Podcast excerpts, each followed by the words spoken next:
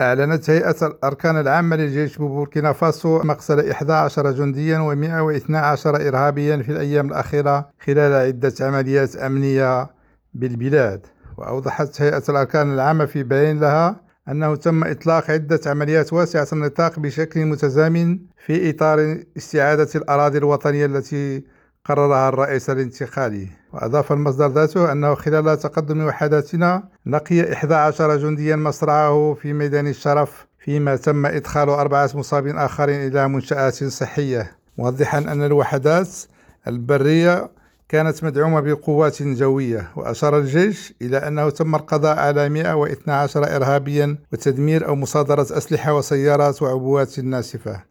بحسب البيان فقد أدت العمليات إلى استعادة السيطرة على مناطق معينة ولا سيما بلدة بارتياغا في شرق البلاد حيث قتل العديد من المدنيين بداية شهر فبراير على أيدي جماعات مسلحة وتتواصل العمليات الجارية منذ عدة أيام في شمال بوركينا فاسو وشرقها حيث تتفاقم الهجمات الإرهابية. كنين حبل كريم ريم راديو داكار.